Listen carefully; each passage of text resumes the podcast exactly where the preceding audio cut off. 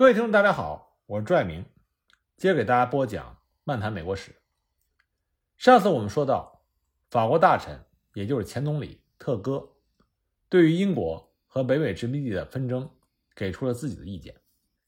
他提出的对北美殖民地独立战争的具体措施，就是采取睁一眼闭一眼的态度，默许殖民地购买军火，因为确实也分不出来谁是英国人，谁是北美人。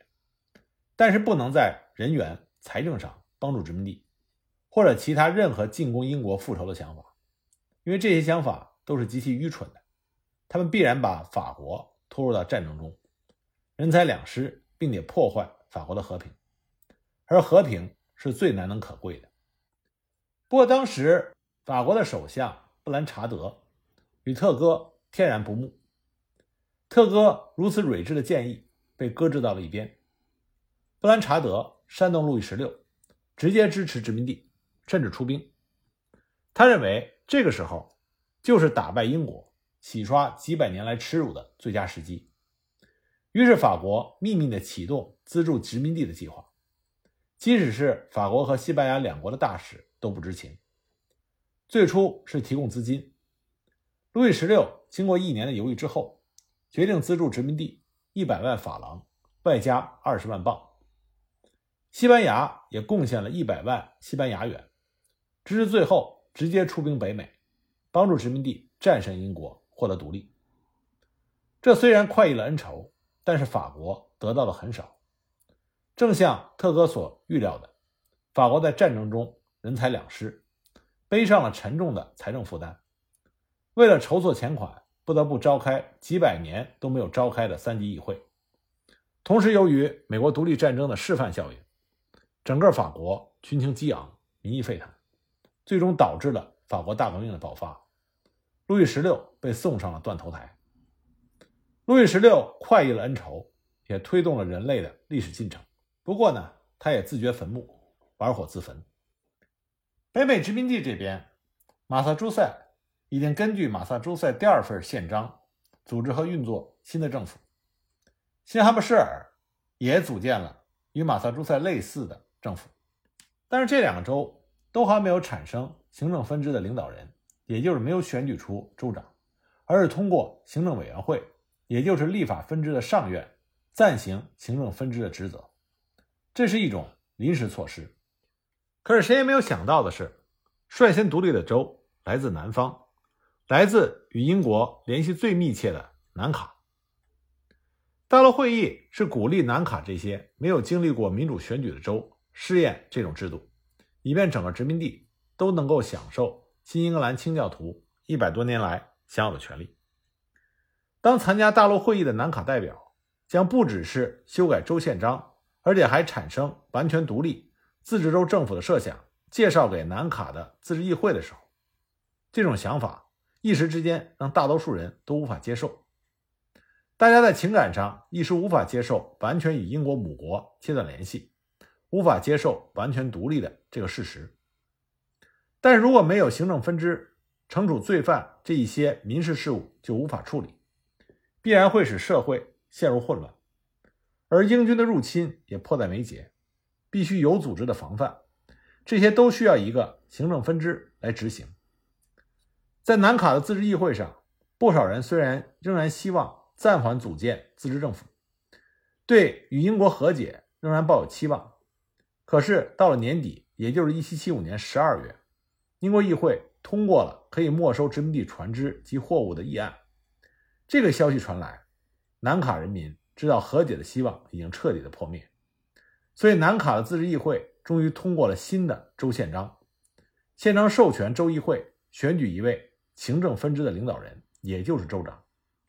他对议会的议案有否决权，是州民兵的最高指挥官。同时呢。州自治议会宣布自己解散，转为州正式议会。自治议会是临时机构，转为正式议会就相当于完全切断了与母国的联系，成为了一个每年选举、独立自治的正式议会。州正式议会根据新的宪章选出了南卡第一任州长、副州长和大法官。这也是美国历史上自马萨诸塞老宪章沦落之后。人们自行选出的第一位州长。一七六年三月二十八日，新当选的州长和副州长带领着州议员等政府官员宣誓就职，并且沿着查尔斯顿镇的大道游行庆祝这一伟大的时刻。新当选的南卡州长拉特里奇在就职典礼上做了精彩的演讲。他说：“我已经宣誓对人民负责，而你们也已经将信任交托于我，我们之间的契约已经产生。我将永远铭记对你们的誓言。周宪章将指导我的行动，我将尽我所能捍卫周宪章信仰、北美的自由。”亲爱的朋友，如果你们的教区还有人不知道我们与英国政府争吵的原因，那么告诉他们：人类与生俱来拥有权利、自由、平等。而英国议会的法律想蛮横地剥夺他们，他们试图用脏手玷污我们的女人、孩子，使我们永远屈服于他们，这是绝对不可能的事。独立的必须性是因为我们必须有一个政府，而代表大家的议会已经先期产生，大家的同意是这个政府产生的原因，大家的幸福是这个政府存在的目的。即使到今天，我还是相信这个宪章是临时的，最终的宪章。将是弥合我们与英国分裂的宪章，这仍然是我内心的渴望。为了大家的自由和幸福，我愿意牺牲所有一切财产、生命。野蛮的英国军队可能进犯我们的家乡，摧毁我们的家园，但是他们无法夺走我们对自由的信念、对上帝的信仰。而上帝使我们知道为正义而战，他将给予我们最强大的力量。全世界的眼睛都盯着北美，而所有北美的眼睛都望着我们。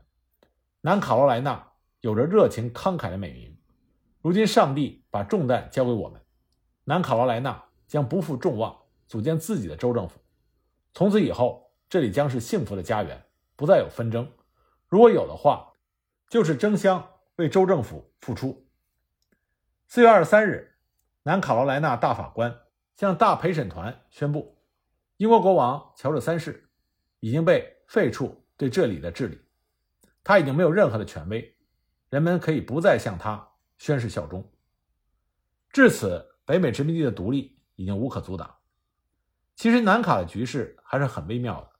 他当时大多数的人口是出生于英国，新近几年才来到这里的新移民，他们要么对马萨诸塞的抗争无动于衷，要么仍然效忠于乔治三世。但是，南卡的议员主要是由种植园主组成。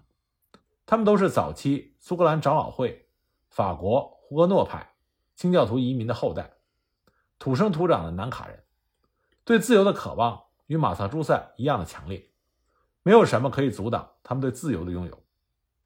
但是，不止南卡，除了新英格兰之外，其他州仍然有着很多忠于英国国王的居民。这些人对独立的事业是一个极大的隐患。当战场形势不利的时候，他们就会浮出水面。几乎使美国的独立夭折。一七七六年四月十八日，北卡的议会同样通过了决议，组建了州自治政府，选举了州长。这样，北卡和南卡一道率先宣布了独立。与此同时，大陆会议决定讨论约翰·亚当斯提出的每个州都组建自治政府的议案。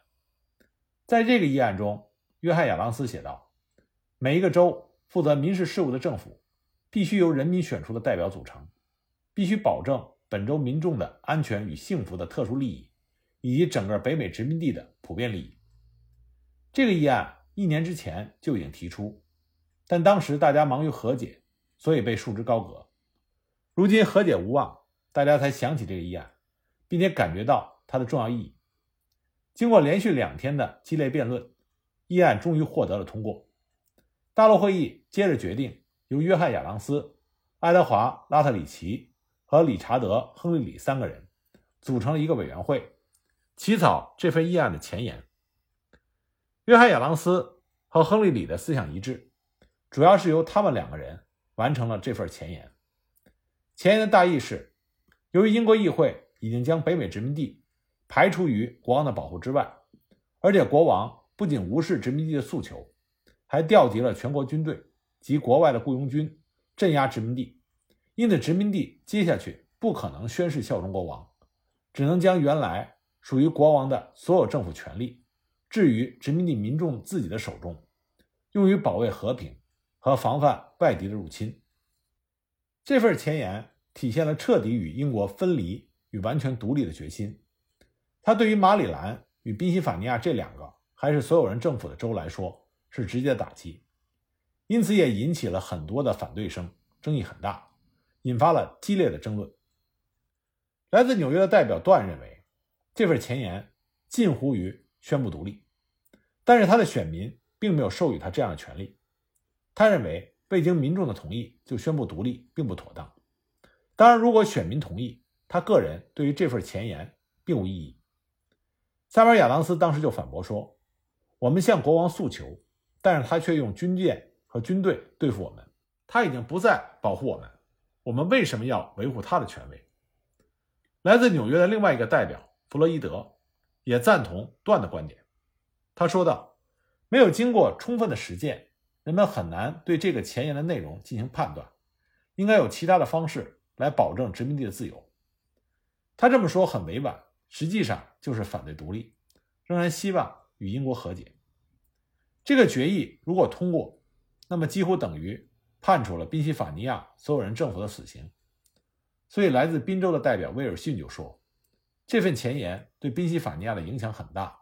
前不久，官方议会的议员还必须向所有人宣誓效忠，而根据这份前言，所有人的权威将马上瓦解。可是，新政府还没有建立，旧政府就瓦解，这样是不合理的。”马里兰的代表也表示，没有州自治议会的授权，他们不会投票支持这样内容的前言。但是，经过辩论之后，大多数大陆会议的代表还是赞同并且批准了这个前言，因为独立已经是民心所向，不可阻挡。这一时期，约翰·亚当斯写了大量的书信，向很多人传授他的宪政知识，分享他的宪政经验，希望每一个州都能够建立起像马萨诸塞一样的共和政府。他认为这是人类的走向。从这些书信中可以看到。他对未来美国政府的构想，而这些构想影响了当时许多美国的政治家。为什么孟德斯鸠的三权分立的理论是在美国完成了最好的实践？其中最重要的原因是，美国的三权分立的实践是结合了一百多年马萨诸塞的宪政实践，这才形成了今天美国相对完善的三权分立制度。其中，对于孟德斯鸠三权分立理论最明显的一个改进，就是加大了司法分支的权利。司法分支可以审核行政分支与立法分支的法令，对行政分支和立法分支形成了制衡。另外一个比较明显的改进，就是他剥夺了马萨诸塞上院原来兼有的行政权利，使它成为纯粹的立法机构，避免了行政权力与立法权力。纠缠在一起所造成的不良后果。约翰·亚当斯的努力没有白费，而且一年之后的实践结果出乎他的意料。除了宾夕法尼亚之外，南部与中部的诸州几乎完全接受了他的理论。1776年年底，已经有九个州完成了宪政改革，他们都成立了共和政府，建立了行政分支、立法分支、司法分支这三权，相互分离，互相制衡。又共同组成了共和政府，只是大多数州并没有遵循约翰·亚当斯强调的对选举人道德品质的要求，降低了对选举人财产的限制，降低了选举人的门槛，组成了更具代表性的立法机构。而这一变化直到今天仍然是争论不休，因为普遍民主是和人类文明的发展水平息息相关的。但是，普遍民主的程度和人类文明发展水平它的切合度，这需要经过一定时间跨度的实践，才来证明它的优劣。而在这个过程中，需要不断的调整和不断的总结。英军被赶出波士顿之后，英国内阁又出现了和解的声音，但这个时候，南卡已经组成了自治政府，双方的距离越来越远了。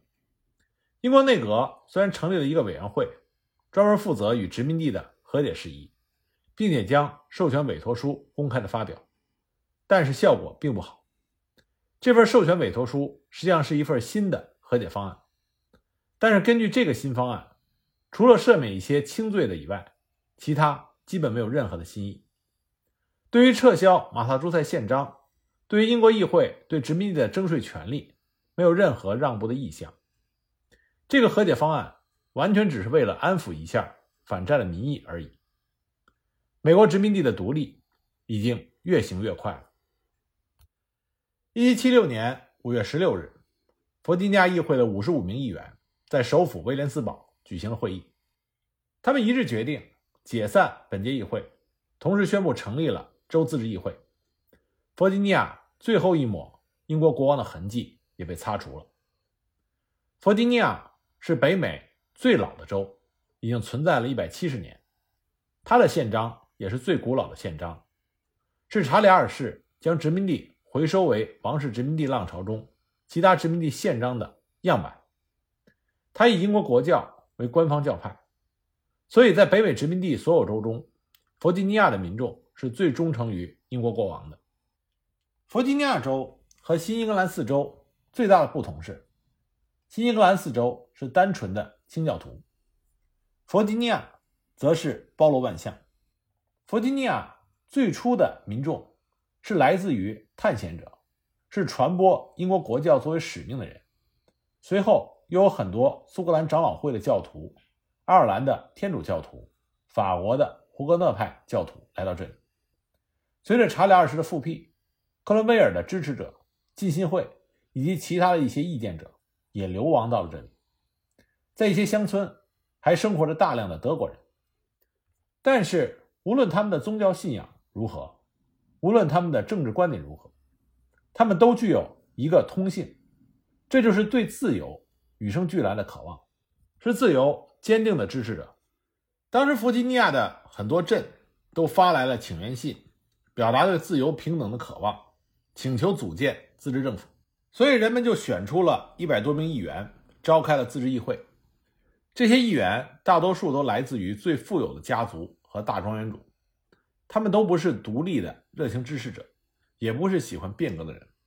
由他们决定弗吉尼亚是否支持独立，是否组建自治政府最有说服力。他们的身份和财富让他们成为了弗吉尼亚的领袖。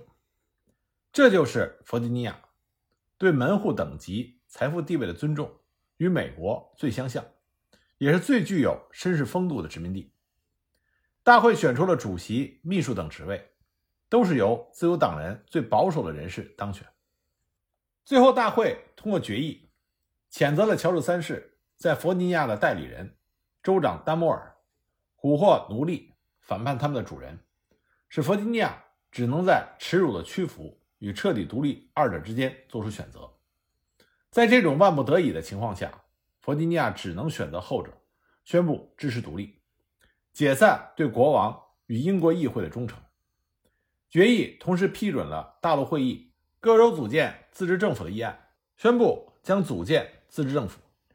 大会接着任命了一个三十二人的委员会，起草政府的计划与权力草案。这个委员会中最出名的是来自菲尔法克斯郡的代替华盛顿作为郡代表的梅森。梅森是一个虔诚的国教徒。同时，也是一名老派的殖民地人，以英国人自居，并以英国人为荣，和王室家族的关系也十分的密切。他认为英国宪法是所有国家中最优秀的，并且曾经发誓愿意为他流尽最后一滴血。可是，当他亲眼目睹了乔治三世英国议会的暴虐和蛮横之后，毅然决定脱离和他们的关系，并且帮助父老乡亲免于他们的蹂躏。捍卫自己的自由。梅森他善变、温和、有教养，但是他最主要的优点在于坦诚。他从不避讳说出曾经对国王的忠诚。当然，他更希望未来的弗吉尼亚是自由、快乐的。梅森被称为人权法案之父，正是他以弗吉尼亚不签订联邦宪法为要挟，最后迫使联邦政府通过了有关人权的四个修正案。也就是宪法的头四条修正案，俗称的人权法案。而当时也是梅森主笔了弗吉尼亚的政府计划和权利法案。这个权利法案，也就是后来美国宪法中人权法案的雏形。也正是在这届自治议会上，宪法之父、美国第四任总统麦迪逊登上了历史舞台，开始他的演出。不过这个时候，麦迪逊只是一个初出茅庐的年轻人，和其他人一起审议了梅森的权利法案。这些思想后来影响了他整整一生。